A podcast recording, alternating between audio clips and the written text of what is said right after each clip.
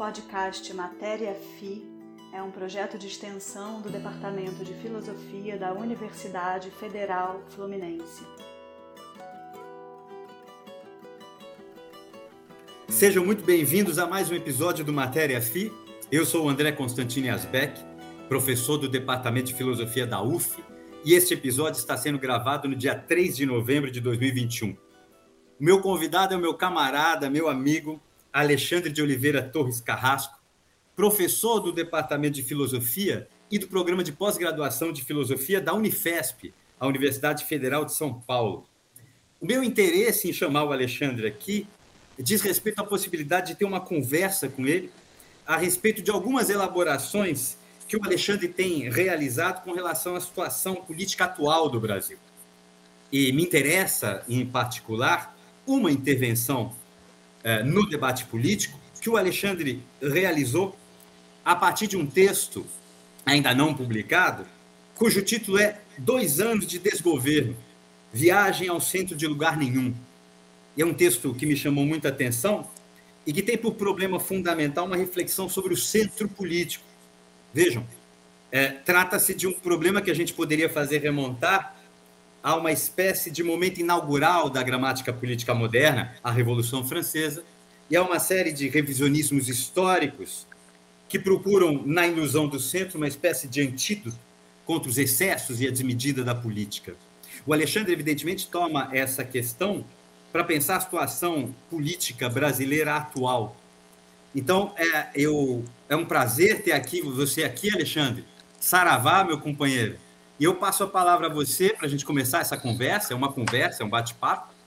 E eu quero pedir para você iniciar, Alexandre, reconstruindo um pouco o contexto de redação desse texto e o argumento fundamental, o seu argumento fundamental, para que a gente possa bater um papo. É um prazer ter você aqui. Saravá, meu companheiro.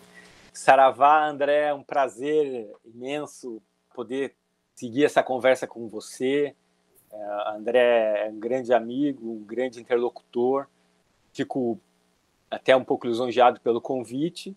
E já dando sequência, né, é, eu vou contar um pouquinho a história desse texto, a história anterior ao texto e a história do texto enquanto tal. Vou tentar fazer isso de uma maneira bem rápida, para a gente poder falar de outras coisas na sequência. Né?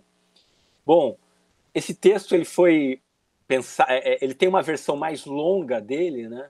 Que foi publicada no site A Terra é Redonda, que é um site bastante plural, que publica muitas textos de intervenção, textos um pouco mais acadêmicos, textos políticos, em geral de é, é, nossos, né, de colegas da universidade, dos mais colegas, estudantes, pós-graduandos, etc. Eu conheço, conheço o site, Alexandre. É, o, site é bem aberto. Teve um momento no, no começo do ano, o, o Ricardo Mussi, que é um dos coordenadores desse site, entrou em contato comigo, é uma pessoa que eu, que eu, que eu gosto, que eu respeito muito, e ele falou: você não teria alguma coisa para contribuir em relação a, ao balanço desses dois anos de governo, do nosso do, do, atual governo, que é o governo do presidente Bolsonaro.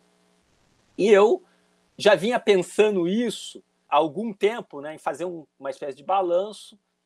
Só que o balanço, ele, digamos, ele tinha um corte temporal um pouco maior, né? Então, para fazer um balanço de dois anos, eu acabei dando um passo atrás, que foi uh, um passo, talvez um passo lógico, né? eu dei um passo para trás, que é um passo lógico, e que foi é, compreender a mistificação que a vulgata política nacional produziu em torno do problema do centro político. E aí é, eu acabei publicando um texto bastante longo lá no site e, e vai sair uma versão mais reduzida e condensada no livro que a notícia que eu tenho é que ele está no prelo, talvez até quando o podcast for ao ar ele já tenha sido publicado.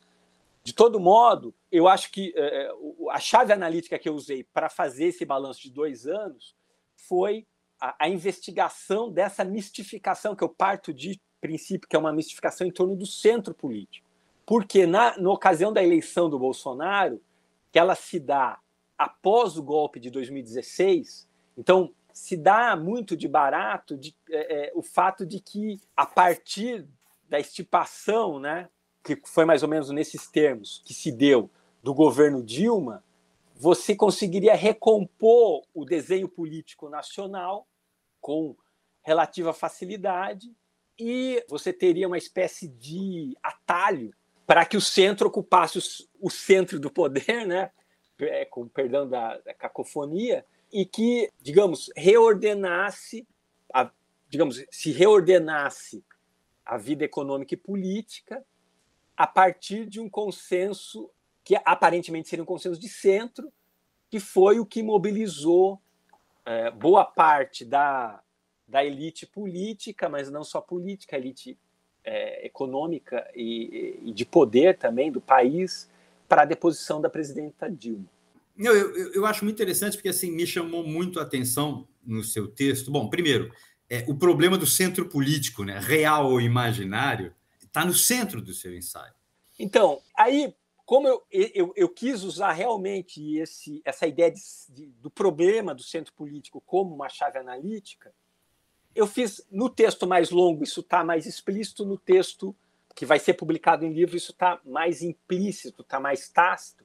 Eu fiz uma espécie de história transcendental do texto, ao mesmo tempo que eu acompanhei a construção do, é, é, perdão, a história transcendental do centro, ao mesmo tempo que eu acompanhei a construção do centro nacional a partir da Constituição de 88. Então você tem para e passo, uma espécie de, de, analogia né, com a, o estabelecimento do centro a partir da gramática política moderna, que se dá, a partir do exemplo que eu tomei, que é o exemplo francês, se dá depois de é, um pouco mais de 100 anos da Revolução Francesa, quando que o centro consegue ter tal densidade a ponto de estabilizar as instituições, isso se dá 100 anos depois, num contexto precário, né, porque ele acaba desembocando na, na, última guerra europeia dos 30 anos, acaba desembocando na Primeira Sim. Guerra Mundial com o fim da Terceira República.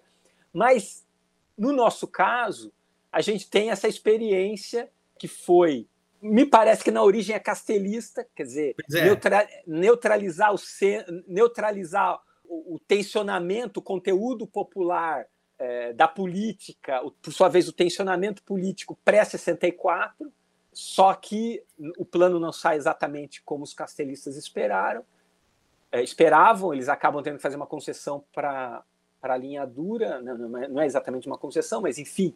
Então você tem um caminho um pouco tortuoso que desemboca na Constituição de 88, que consagra novos atores políticos, que são de tal maneira novos que eles neutralizam toda a experiência, porque eles praticamente neutralizam toda a experiência política popular, inclusive, pré-64. Exato. Mas antes disso, quer dizer, é, há, há toda uma. Na verdade, o teu texto, o teu texto tem um, tem um subtexto que é uma espécie de história política do centro, né? Isso. É, mas antes disso, quer dizer, antes de chegar no castelismo, digamos, indo da atualidade para o passado castelista, a primeira coisa que me chamou a atenção é que esse problema do centro político, que está no cerne do seu ensaio, ele se divide em duas articulações que me parecem muito importantes no que dizem respeito ao diagnóstico atual, né, da nossa situação política atual. Bom, o que é que a gente tem? A gente tem, de uma parte, o pressuposto de algumas análises políticas dos últimos anos, segundo os quais o golpe de 2016 teria sido dado pelo centro.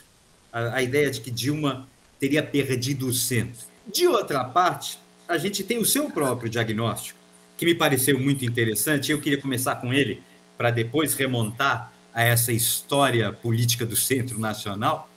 Então, de outra parte, a gente tem o seu próprio diagnóstico, é, que vai mais ou menos no seguinte sentido: o PT havia emprestado ao centro, cuja substância lhe advém sempre por empréstimo, não é? O PT havia emprestado ao centro um conteúdo de representação popular e de esquerda, entre aspas, que foi precisamente golpeado, extirpado pelo golpe de 2016, de maneira que o golpe destruiu o centro. Eu gostaria primeiro de te ouvir um pouquinho a esse respeito, ou seja, o diagnóstico no seu texto me parece que concerne não a perda do centro político, dessa fantasmagoria do centro político, mas muito mais ao golpe como bloqueio contra o conteúdo popular da representação eh, de centro operada pelo PT, com todos os limites do partido. Perfeito, André, perfeito. Você organizou aqui melhor meu, o meu argumento. A questão um pouco é essa, né?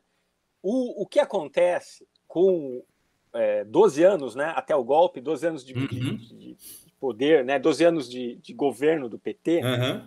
é que o PT, pouco a pouco, ele aprende a ocupar o centro. Quando você, você, você aprende a ocupar, você aprende a hegemonizar. Uhum. Você lidera, coordena. E coordenar é um pouco isso. Você tem que ouvir e, e oferecer, né? Oferecer a liderança, oferecer alternativas, etc. E tal. Quando PT pouco a pouco vai fazendo isso, os partidos que tinham a vocação de ser, tinham a vocação para cativar o centro, o modelo de cooptação do centro pela direita, que foi o modelo PSDB-DEM, anterior ao do PT, ele foi se tornando cada vez mais inviável. E aí é, se constatou que é, eu, eu acho que foi feito um cálculo político, tenho a impressão que foi feito um cálculo político que era. Ou, a partir da, da derrota do Aécio, que já foi uma derrota que, que, se ach, né, que se achou que ali ia ter a virada e não houve, né, a virada de. Dizer, que, que o centro passaria para a direita, né?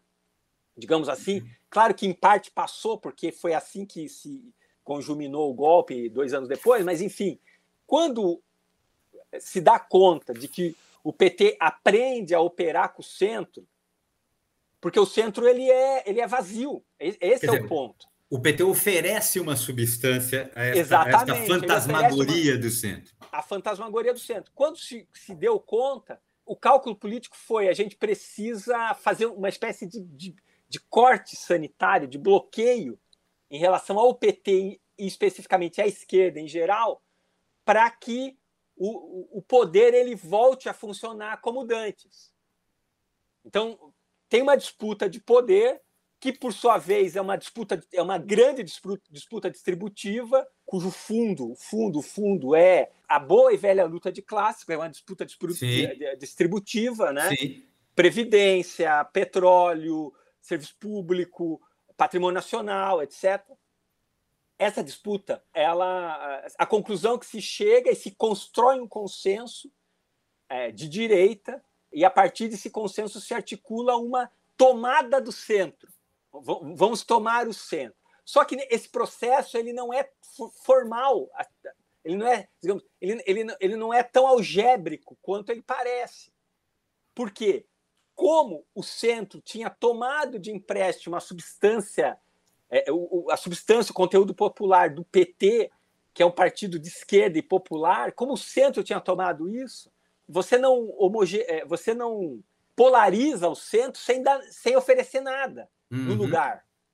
E aí, o que essa direita do cálculo político não previu era que os únicos que teriam outra substância a oferecer para esse centro fantasmagórico era a extrema-direita.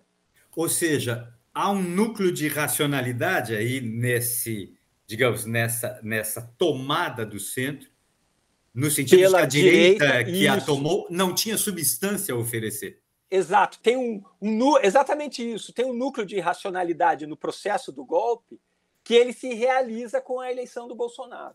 Porque Esse se realiza com a única substância capaz de oferecer conteúdo a, esta, a este significante vazio, digamos assim, do centro. Exato, que é a extrema-direita. Sim, a, uni, sim. a única que tinha substância era a extrema-direita. Tanto é que os partidos de centro, direita, de centro, centro-direita, eles minguaram. E aí você tem o quê? Você tem um, o substantivo, né, do, ele vai para os extremos que não é os extremos do espectro, que não é o extremo político, não é? Sim, sim, não lógico. vai para a extrema esquerda, não vai para o extremo do espectro. Sim. Um extremo do espectro é o PT, que nunca foi um partido extremista. O outro extremo é a extrema direita, que é extremista e que percebe que a vocação pela sobrevivência é permanecer extremista, é permanecer extrema direita. É, essa é, quer dizer, é, é impossível moderar o Bolsonaro porque eles quer, porque é uma questão de sobrevivência. O Bolsonaro é um político experimentado. Ele Sim. sabe que ele só sobrevive se ele for se ele for extremado. Sim, lógico. E aí me parece que há um, há um ponto importante também no, no teu argumento ao longo do texto, porque, bom, veja, você mesmo sublinha no seu texto que os anos do PT no poder produziram uma espécie de modernização do centro pela esquerda. Isso. Né? E nós estamos falando aqui de uma disputa pelo centro, é, mas por uma direita que não tem substância a oferecer. Né? E, e não tendo substância a oferecer, a substância que melhor caberá a este centro, por assim dizer, é a extrema-direita. Mas eu pergunto o seguinte: bom, de um lado, o teu diagnóstico é que não foi possível extirpar o PT do poder sem extirpar em conjunto o próprio centro. Né? Exato. Que o, que o PT havia disciplinado, organizado em termos de representação e interesses. Com, começado a fazer, né? Exato. Tinha começado a fazer isso. Exato. Agora, de outra parte, você também nota que a fantasia do centro, essa fantasmagoria, não é nova na nossa história política, né? Você já se referiu aí ao castelismo, ao sonho dos castelistas, né? É, é, é de uma certa disciplinarização do centro, que opera também um esvaziamento do conteúdo popular da representação política. Então, se esvazia, se esteriliza o trabalhismo, o PCB, enfim. A gente sabe que o MDB, e teu texto dá conta disso também, posterior PMDB, acabou por se tornar o herdeiro do golpe de 64 no sentido de que ele é o efeito previsto da modernização política planificada pelos castelistas, né?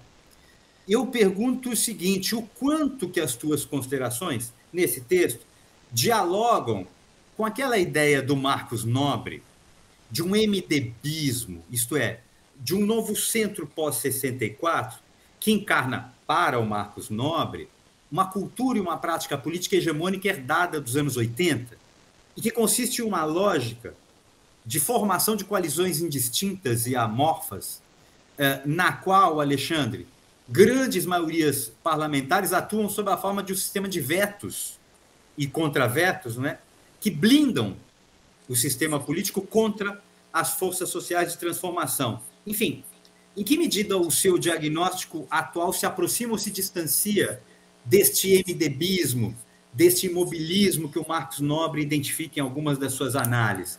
Nós estaríamos diante da formação de um novo imobilismo entre nós, ou essa disputa pelo centro representa outro tipo de fenômeno? Olha, isso é uma, é uma, é uma, é uma grande questão. O final do, do, do, teu comentário é uma grande questão. Antes de chegar no final, eu vou, eu vou falar um pouco do que você disse antes, então eu sigo bem o, a, a ordem da exposição. Né? Então, veja, de onde vem a, o conteúdo indiferenciado do MDBismo? Ele vem do fato de que é, esse, esse miolo do Congresso, vamos dizer assim, esse centro, ele é construído ao longo, dizer, é o projeto dos castelistas, capitaneado pelo, pelo Golbery, ele é construído para ser uma, digamos, um conjunto, um centro cuja unidade vem pela operação no varejo. Então, o parlamentar uhum. ele está sempre preocupado com a rua que vai asfaltar, com a ponte. Ele não tem. Ele, é, é, essa neutralização ideológica implica nessa permanente atenção ao varejo. É, essa é a construção que chega ali, que desemboca na, Constitu, na, na Constituinte, né? Uhum. Desemboca na, Constitu, na Constituinte. E, então, veja, nessa, nessa operação de varejo, você não tem, é, por assim dizer, né? você não tem um conteúdo ideológico popular no atacado. Então você uhum. não tem uhum. uma pauta popular é, de substância que seja atacado. Você tem, você tem uma representação popular de varejo. Sim, porque sim, a, a, a, pessoa quer o posto de saúde, quer o centro social urbano, quer isso, aquela comunidade. E você vai operando assim. E quando você tem uma grande pauta de atacado, uma grande pauta distributiva, em que é preciso ter um, exige muita mediação, e, aí, e esse, é o, esse é o sentido do atacado político, né? Quer dizer, vamos fazer que tipo de reforma na Previdência? Para a pessoa que está recebendo o asfalto na rua, isso é, está, é, é, muito longe. Sim. É muito longe. Ela precisa da representação, esse é o ponto, para fazer essa mediação. Aí a representação não funciona para ela. Aí esse centro ele fica anódino, ele é diferente, ele é facilmente cooptado pela tecnocracia, pelos donos do poder e por aí vai. É preciso lembrar, André, que o, é, é, quase o bom senso no Brasil é antipopular. Sim, sempre. Sim, bo, a, a, ideia de bom senso, sim. a ideia de, de, juízo técnico, né? Ele é sempre antipopular. Sim, tá correto. O teto, o teto, dos gastos. Correto. Né? O teto dos gastos ele é essencialmente antipopular e parece a, a, o, o exemplo mais acabado de racionalidade. Tal como o, aquelas personagens do, do, do, do, Machado de Assis, os tratistas, os comerciantes Sim. de pessoas, Sim. que falam assim: nossa, eu sou quase constrangido a, a comercializar gente. É porque é isso que eu tenho que fazer. É, tipo, é como se fosse, enfim, é, uma, é, é quase do bom ser, é uma, uma, racionalidade cristalina, límpida, etc. e tal. Bom, esse centro funcionava assim. Então, quando o, o, o PT ascende ao poder, o PT e começa a, é, é, a hegemonizar esse centro, começa. Não, não é que ele consegue ou que o centro é dele, senão não teria golpe, isso é evidente. Ele começa a, a homogeneizar, a disciplinar, ele começa a oferecer um conteúdo popular mais mediado. Por exemplo, o pobre tem que estar no, no orçamento. Hoje a gente está discutindo a PEC para reinventar um Bolsa Família, que é mil vezes pior, etc. Exato. E, tal. e isso tem a ver com a experiência pela qual o PT passa pelo centro. Porque ele copta esses, esse conjunto de interesses difusos e diz: ó, para esses interesses difusos, eu tenho uma, uma solução estruturante e vocês vão chegar lá na ponta e vocês vão poder dizer: ó, eu não, não, não veio tanta, tantos quilômetros de, de asfalto, mas a gente tem uma situação melhor para todo mundo, etc. Então é isso. Você está entendendo? Esse processo é, é, de reatualizar a representação política com conteúdo popular a partir da Constituição de 88, isso é um pouco inédito. E isso Sim. foi obra dos anos do PT no governo. Para isso que veio o golpe. Claro, você pode dizer a, a, o PT ele chega no impasse econômico e de gestão econômica no governo Dilma, em que o golpe é vendido como um, um, um esforço para um esforço drástico, dramático para se recuperar a, a racionalidade, inclusive para reatribuir racionalidade ao centro, para é. recuperar o centro para a racionalidade, entre elas a econômica. No entanto, esse processo político ele não é ele não é neutro, ele não é ele não é formalista. Então, a, a, eu acho que assim, eu gosto muito da, da do, do, livro do Marcos Nobre, sobre o MDBismo. E, e a ideia de imobilismo, ela, ela, funciona até o momento em que você, você tem um ator que traz um conteúdo que não é imediatamente assimilável a essa representação. É, uhum. é um uhum. pouco isso. Então tem um limite, digamos, a, a descrição do, daquele formalismo do centro indiferente, cujo poder é de veto, por exemplo, vamos expropriar não sei o quê, né? uma fábrica, não sei o centro vai veta. Não, não dá. Propriedade privada é o nosso consenso. Né? Sim, sim. Tá, não, não podemos fazer isso. Só que com a experiência do conteúdo popular, você embaralha, um, você produz mais ruído nesse formalismo do veto e da indiferença que opera no varejo. Então, acho que o livro, eu gosto muito do livro, só que ele tem esse limite. Esse limite que, é, é, que essa descrição excessivamente, talvez excessivamente formalista para o que nós estamos vivendo. Não, digamos, quando ele foi escrito, eu acho que não, mas o que nós estamos vivendo. Então, hoje, você não, você não tem mais centro que não seja extrema-direita, então não é o centro político. E aí, e aí ou seja, pois é, e aí, e aí eu, eu, eu faria uma consideração, Alexandre, quer dizer, do ponto de vista do modo como a esquerda, o petismo, respondeu ao golpe, a própria esquerda nos tornou uma espécie de, digamos, refém da fantasmagoria do centro. Na medida em que a esquerda não foi justamente ela a última a perceber a destituição do centro, isso é a incapacidade de dar substância ao centro, dizer, não foi ela que insistiu em boa parte na tarefa de recuperar o centro é, perdendo-se um pouco numa espécie de fantasmagoria que já não que já não funciona mais, ou seja, nós estaríamos diante de uma falência da figura do centro da nova república, uma espécie então, de falência dos pactos do tá. centro da nova república, e a esquerda não demorou muito para então, perceber então, isso. Ela não é uma é, refém? Perfeito. Quando eu, eu usei o centro como chave analítica para digamos para pensar esse processo, e para mim o processo começa em 2016, e termina, né, e segue agora, né? Então ele precisa do golpe, Sim.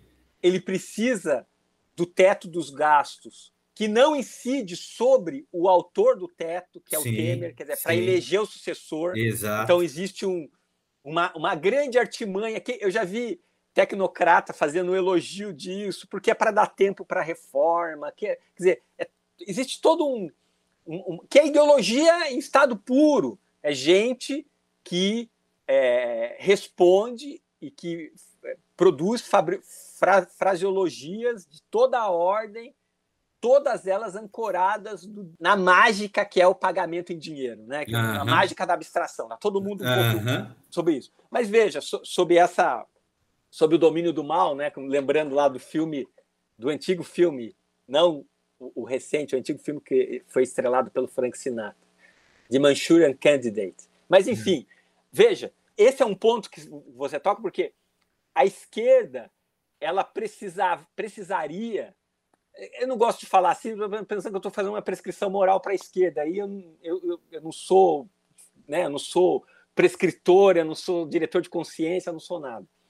É, é eu sou modestamente aí um analista e um, um, quase anônimo intelectual. Mas veja, a, a questão toda é é que a esquerda ela por alguma circunstância, veja, eu tô é, é que é difícil você aplicar o, o, a fórmula algébrica para contingência. Sim. Né? Por, que, que, o, por que, que o governo fez água, o, o último governo Dilma fez água tão repentinamente? Na verdade, foram 16 anos, né, André? A gente uhum. falou 12, são, são dois mais um, mais meio, Sim. né? Foram 16 anos. 14, né? Tô, nossa, tô, tô meio perdido aqui. São 8, 8, 4 e 4. 3 vezes 4, 12. Deze... Peraí, 14. Chegou... Isso. 14 anos de governo, né? Então, nesses 14 anos, veja, se acumulam impasses que têm a ver com a dinâmica econômica, política, social. É um pouco isso. Se acumulam impasses. No acúmulo desses, desses impasses, incidem sobre o centro. Porque o centro ele é isso, é uma fantasmagoria. Ele ele está um passo da volatilidade sempre. Como é que você arrima isso? Né? A gente conversava um pouquinho antes. Você precisa de forças ficcionais. Como é que você arrima o centro? É, é, o, o, né, eu citava o Valéry né, no, no, digamos, no, na nossa pré-conversa aqui. O Valéry, para às vezes, é, normalmente, não, não às vezes, normalmente, as forças coercitivas não bastam, é preciso forças ficcionais para produzir Exato. a coerção. Então, o centro precisa de elementos ficcionais para se substancializar. E aí, veja, você tem um processo que é tremendo, dizer, um processo de ataque a um governo popular que, que, que é sem precedente. Esse processo mina, o, os, digamos assim, ele mina os recursos ficcionais do governo, Sim. se você quiser. E aí o governo, ele, enfim, ele, ele é difícil dizer, hesita, ele acredita nas pessoas erradas, nas coisas erradas, nos compromissos errados, eu não sei. Ou não acredita nas ficções. Ou não acredita porque, nas ficções que tem que acreditar. Que tem que acreditar, porque tem uma coisa que eu achei muito interessante do seu texto, uma, um pano de fundo de uma espécie de reabilitação do realismo político. Veja, porque aqui comparecem duas figuras muito importantes no seu texto, que são Maquiavel e Marx. Né? O Marx do 18 Brumário, é, ao lado do Tocqueville, inclusive. Mas, evidentemente, por realismo aqui, nós não estamos entendendo, nem eu nem você, é, uma espécie de rendição ao estado de coisas real. Né? Quer dizer, por realismo, nós estamos entendendo a compreensão da realidade efetiva uh, das relações de força existentes para suplantá-las pela produção de novas relações de força. E daí o fato do seu texto Daí o fato de que o seu texto termina com uma questão, né? E a questão é a seguinte: haveria condições para a construção de um centro consequente entre nós? Eu gostaria de saber se existe mesmo no seu texto uma espécie de pano de fundo de reabilitação do realismo, inclusive no sentido de que é preciso ser realista com relação às ficções do centro. Eu me pergunto se a esquerda não se perdeu é, na sua própria capacidade de produzir uma ficção efetiva, que tenha efetividade prática, e não terminou por procurar um centro é, que teria sua própria substância. Ou seja, é, há de todo modo no seu texto um pano de fundo de uma certa reabilitação do realismo na maior tradição ou na melhor tradição de um Maquiavel, por exemplo, e, e do Marx do 18 Brumário? Então, são, são duas coisas, né? São, são duas coisas conexas.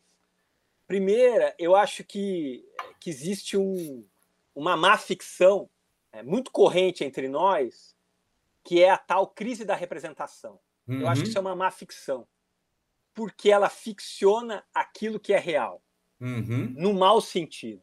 Porque a representação funciona. Sim. Não funciona? Sim. O, o, o banqueiro não liga para o presidente do Banco Sim. Central ele não representa ele. Tá aliás, fu aliás, funciona muito bem. Funciona muito bem. Então a representação funciona muito. A questão toda é que existe uma, uma tentativa de reabilitar um certo realismo no meu texto que passa, enfim, pela verdade, pela verdade da coisa efetiva do Maquiavel, né? O que é que funciona? O que que opera?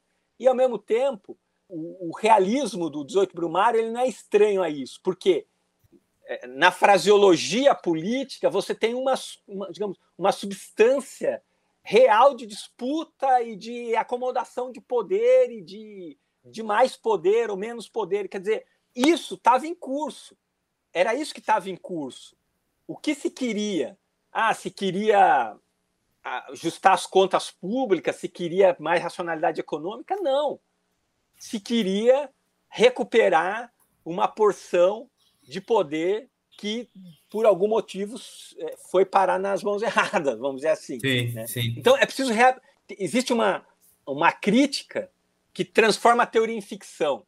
Eu tenho um pouco essa impressão. Existe uma ficção na realidade que é preciso visá-la realistamente. É um pouco, um pouco isso que você falou. A gente precisa Eu, de um realismo ficcional. Precisa de um realismo que dê conta da ficção da realidade. Uhum. Né? Eu comentava com você algumas coisas que, que em paralelo a isso eu, vinha, eu, vinha, eu venho trabalhando, aliás, e é, lendo o, o, os textos críticos do, do Piglia, do Ricardo Piglia, uhum. sobre o Borges, o Piglia ele, ele, ele, ele dá uma chave de leitura extraordinária dos grandes textos borgianos, que são de 34 a 54, que a questão para o Borges não é o quanto de realidade está na representação, na ficção, mas o quanto de ficção está na realidade. Então, quando ele se, ele, ele se dá conta disso, Borges, ele se dá conta, ato contínuo, que entre nós, né, no terceiro mundo, inclusive é um, né, isso aparece num conto muito é, extraordinário do Borges, né, que é Clon Ukbar Orbis Tertius, né? terceiro mundo, ele se dá conta que entre nós a ficção está em outro lugar, a ficção funciona de outro jeito. E isso dá um pouco, essa é uma grande pista para nós acompanharmos como a nossa vida ideológica uhum. ela tem uma cadência diferente e que a, a tentativa de assimilar as teorias que, digamos, que, que ficcionam no lugar certo, no nosso lugar, produz mais que procó do que esclarecimento. Uhum. Então, esse, então eu, a, a minha ideia de realismo ela passa por isso. A gente precisa fazer uma volta para encontrar o lugar adequado da ficção. E uma vez encontrado o lugar adequado da ficção na realidade, onde se ficcionaliza na realidade, você encontra o lugar do real. Onde é que está o real? Onde é que está o realismo aqui? Então, veja, a referência a Maquiavel tem uma coisa que tem a ver com a recepção do Maquiavel. Maquiavel é. fala, eu tô com, é, o, que eu, o que eu estou falando é isso que eu estou falando mesmo. Uhum. Não, não tem uma metafísica disso. Não tem um, não tem um significado oculto. É uhum. transparente. O poder sim. opera assim, tem uma transparência sim. na minha, na, digamos, na, na minha enunciação, que as pessoas desconfiavam. É porque hoje, o Maquiavel subtrai toda a finalidade metafísica da Exato, política. e fica a causa eficiente, digamos Exatamente. Assim, né? Então, hoje, uh, nós temos um, um, uma grande chave realista que é o maior partido de esquerda da América Latina. É, é, é, é, isso, é com isso que nós contamos. Sim. Não há, não há outra coisa. Não há. Entende? Então, quando as pessoas, e aí é, eu sei que esse é um tema delicado, mas quando as pessoas voltam a 2013, para mim esse é o exemplo mais acabado de má ficção que nós já uhum. produzimos uhum. na história uhum. desse país. Né? É, é, um exemplo de ficção mal acabado. Concordo. Ali é a entrada em cena da direita organizada, que vinha se preparando. Sim. Como os Sim. castelistas se prepararam para 64. Sim.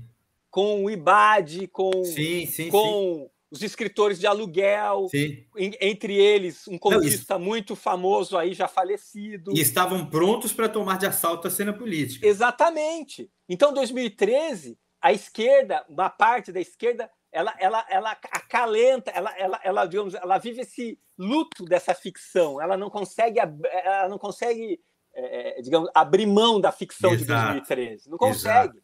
E ela vem, vem, vem, digamos, ajustando o argumento para produzir mais ficção sobre ficção. Veja, nada contra a ficção. Eu sou, eu adoro ficção. Eu, me, eu, eu vivo com o pé no, na ficção. Mas não é assim que a gente vai entender o processo. Eu, a, a gente tem que não, colocar e, a ficção no lugar certo. E produz-se mais fantasmagoria. Né? Exatamente. E aí todo mundo fica do lado da direita ficcionando o centro, que não há, não há centro. Só vai haver centro quando um partido quiser constituir um centro que seja de centro. Sim. É um pouco isso. No, no consórcio DEM-PSDB, o PSDB aceitou ocupar o centro para o DEM permanecer à direita. E aí tocar a engrenagem, a grande engrenagem do Estado. No caso do PT, o PT, por, por né, nos primeiros anos do governo Lula, por tentativa e erro, tentativa e erro, ele chega à conclusão que é ele precisa dar substância para esse centro. E foi o que foi feito até o impasse. Tem dizer, um impasse. Dentro dos limites do, do PT, uma modernização do centro pela esquerda. Exato. Até o impasse, digamos. Do segundo governo Dilma. Pois é. é esse impasse ele, ele tem várias causas, ele tem é, é, causas que são contraditórias, causas que são concorrentes, enfim, é, é, é uma outra análise. Mas o que acontece é que o golpe ele parece de centro, mas a verdade, a verdade dele é que ele foi de extrema direita. Esse é o ponto. Esse, Agora... é, o, esse, é, o, esse é o grande ponto. E aí, enfim, André, só para não sim, perder lógico. O, não, por favor. É, é, é, o, o, pé nisso daí, então, veja, é, nós temos uma dificuldade com a ficção que remonta ao Dom Casmurro, que, não é, que é incapaz de contar a própria história. Sim, sim. Eu não sim, consigo contar a minha sim. história. Isso é um sintoma nacional, né? Por quê? Porque a ficção está em outro lugar. Que ele, por alguma razão, quer dizer, tem, tem, tem explicação para isso, mas por alguma razão ele, esse lugar está interditado a ele. Está interditado. Mas veja, esse ponto ele é, é, é, ele é muito delicado porque eu tô. Agora eu vou juntar um pouco essa, esse meu comentário com o anterior, do, do imobilismo. Será que é possível reconstruir isso? Será que é possível ter um centro? Não sei. Estamos todos um pouco em compasso de espera. O que, é que vai acontecer de hoje até a eleição? Se houver eleição, se houver eleição no sentido próprio, né? Quer dizer, se, se, os, se os candidatos, ou se o candidato da esquerda puder ser candidato, tem tudo isso. Ou se até ali vai, dizer, vai, vai ter um outro arremedo de golpe para manter o status quo. Porque, veja, a eleição do Bolsonaro foi uma questão de honra para o golpe de 2016. Eles não poderiam ter dado golpe e entregar o, o antes, antes de pagar a conta pro, do Butim. Não, não, não tem. E aí, aí me leva a uma outra, a uma outra questão, Alexandre veja, há uma figura muito interessante no seu texto e que me chamou muito a atenção, que é uma espécie de nova figura da consciência de si, da nossa própria violência. Eu me explico um pouco melhor. É uma figura hegeliana que aparece no seu texto, justamente no momento em que você trata dessa espécie de perda da gramática política e, em consequência, da irrupção violenta e você diz quase obscena do discurso privado na cena pública, né? Eu até vou citar o teu texto diretamente. Você diz o seguinte: um rebaixamento discursivo sem precedentes, uma ampla licença para a violência verbal, diria quase inédita, que não é paradoxalmente apenas verbal. A nossa violência adquiriu uma nova figura da consciência de si. Essa é a, é a frase, é o trecho. Eu achei muito interessante porque, mais uma vez, quer dizer, essa nova figura da consciência de si, da nossa própria violência, parece indicar um ponto de mudança radical na vida política nacional. Talvez, talvez uma impossibilidade mesmo de retornar às ficções usuais do nosso centro político. Eu me pergunto se a gente não deva considerar uma espécie de falência uh, da nossa tradicional fantasia centrista, e se isso não torna a tarefa ainda mais complicada no seguinte ponto: é a reconstituição, se essa falência faz sentido, a gente tem uma tarefa de reconstituição, inclusive de uma nova gramática política e de uma nova imaginação política. Eu não sei se eu me faço claro, mas me parece que o, o impasse é de tal monta que o objeto ficcional mudou de lugar. Ou seja, não só uma espécie de reabilitação de um realismo, mas de um realismo que saiba reconhecer a falência da gramática política, digamos, da nova república, do tipo de sistema de pesos e contrapesos, de pactos da nova república. Ou seja, nós estamos de fato, ou estaríamos de algum modo, em um momento de inflexão é, então, hegelianamente radical? Então, esse texto que eu escrevi, André, ele tem várias linhagens, ele puxa várias linhagens de problemas. Tem um pouco. Porque, enfim, eu achei que eu tinha que fazer um grande acerto de contas com, várias, uhum. com vários temas e eles acabaram se entrecruzando.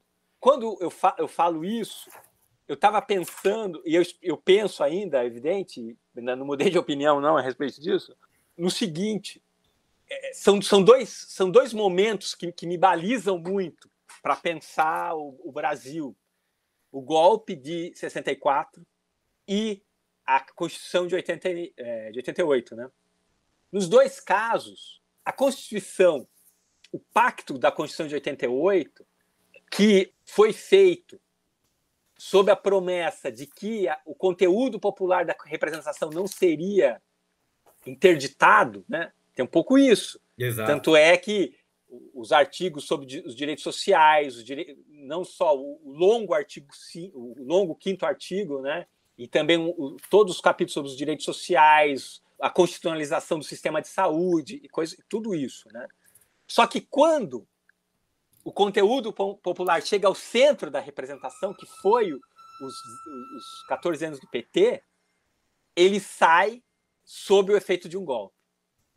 Então, existe realmente. Todo mundo. Né, isso, é um, está, está um pouco no ar, né? Tem uma, uma quebra, uma quebra de pacto, uma quebra.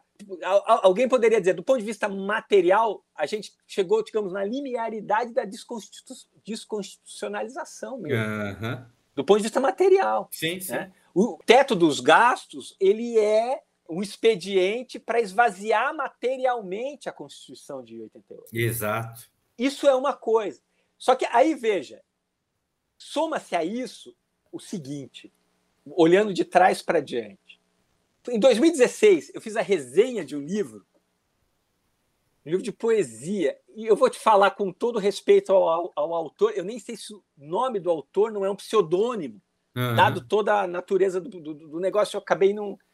E esse livro se chama Sessão. E o nome do autor é Roy David Frankel. Eu não sei se é um pseudônimo, se não for, Roy, me perdoe. É, é, eu fiz uma resenha um pouco impactado pelo livro.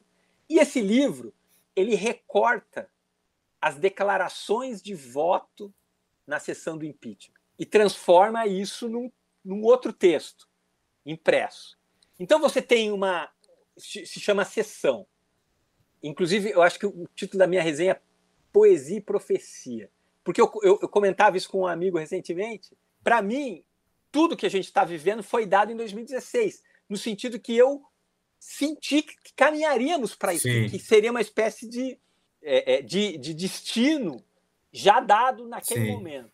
Né? Então tem uma, tem, um, tem uma experiência meio profética nisso, sem, sem, digamos, sem querer assumir áreas de profeta. Mas enfim.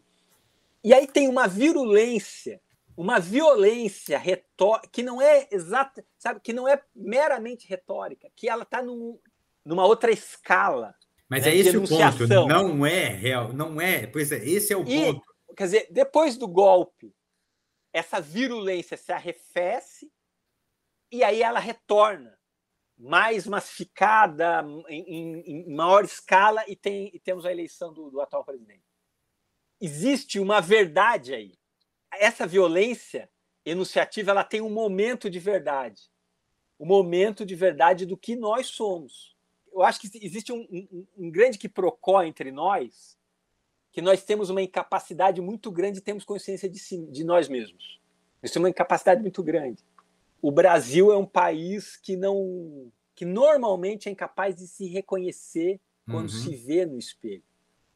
E agora me parece que a gente que nós temos um ganho de reconhecimento. Evidentemente que a imagem é tenebrosa, assustadora, mas é algo muito mais próximo da nossa imagem do que nós gostaríamos de supor. Só que nessa, nessa genealogia dessa figura, dessa nova consciência de si, que é esse, esse novo autoritarismo, que não é meramente autoritarismo, ele, ele tem um conteúdo de violência inaudito que é, que é impressionante. Quer dizer, quem vive insulado no, no, no, nos bairros de classe média, classe média alta, é protegido pela cor e pela arcada dentária, só, digamos, alguns desses só agora se dão conta do que Sim. são. Só agora. No entanto, eu acho que essa violência, André, ela, ela ganhou essa escala moderna no sentido próprio a partir de 64. Porque 64 estabelece que o árbitro da disputa distributiva, no sentido moderno, que é a luta de classes, é a violência nua e crua, uhum. é o uhum. puro arbítrio.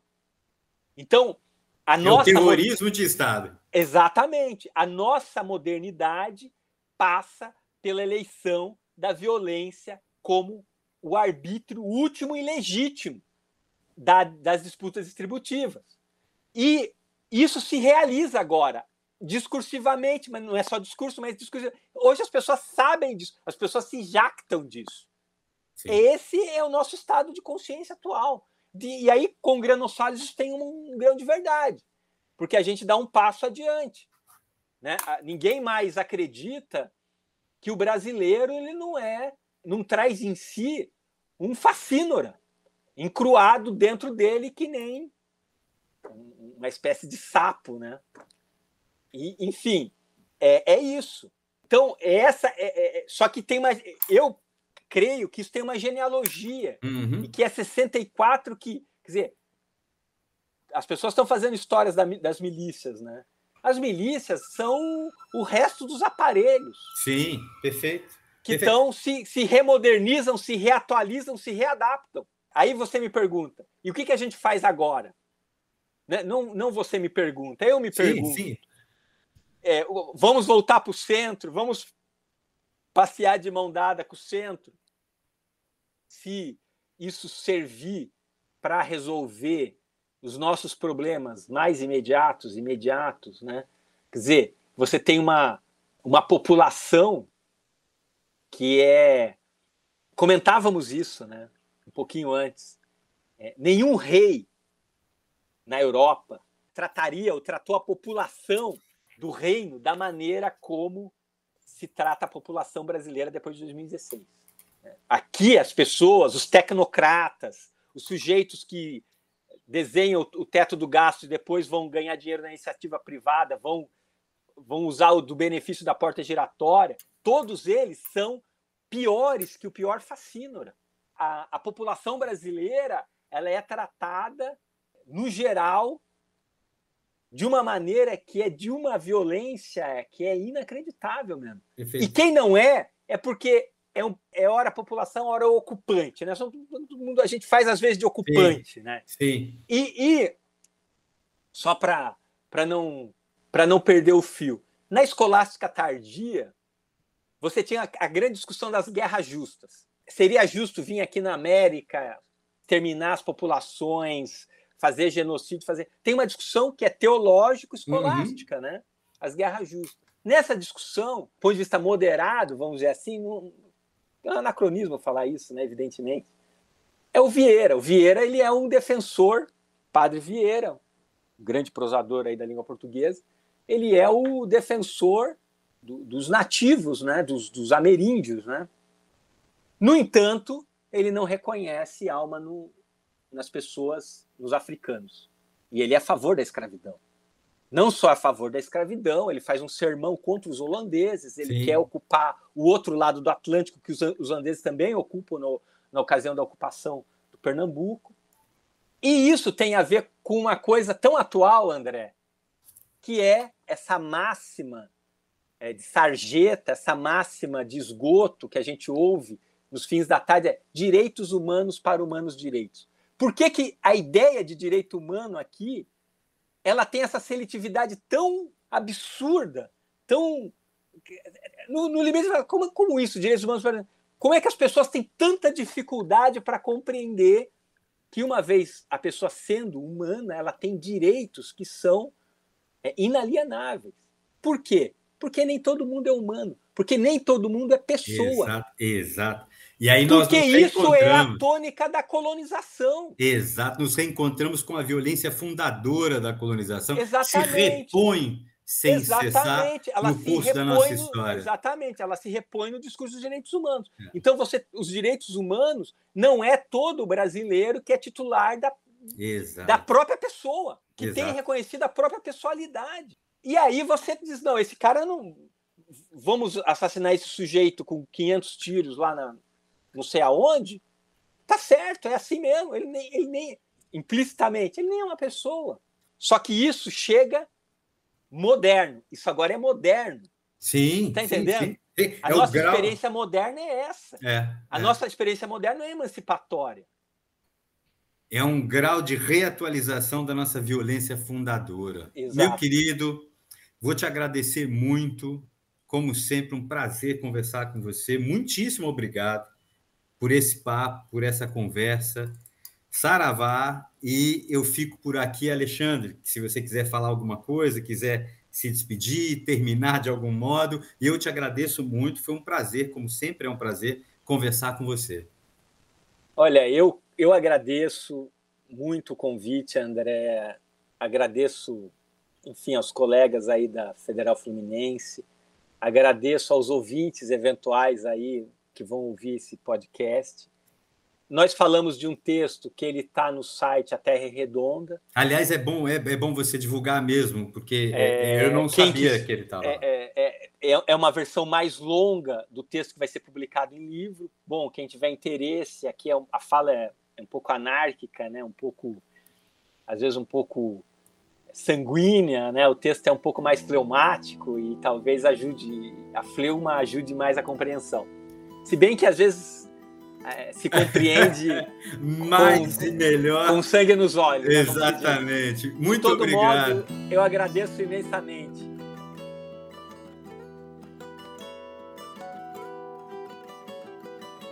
Esse foi o podcast Matéria FI do Departamento de Filosofia da UF. Quer conhecer um pouco mais do nosso trabalho? Entre em www.gfl.uf.br www.cultura.br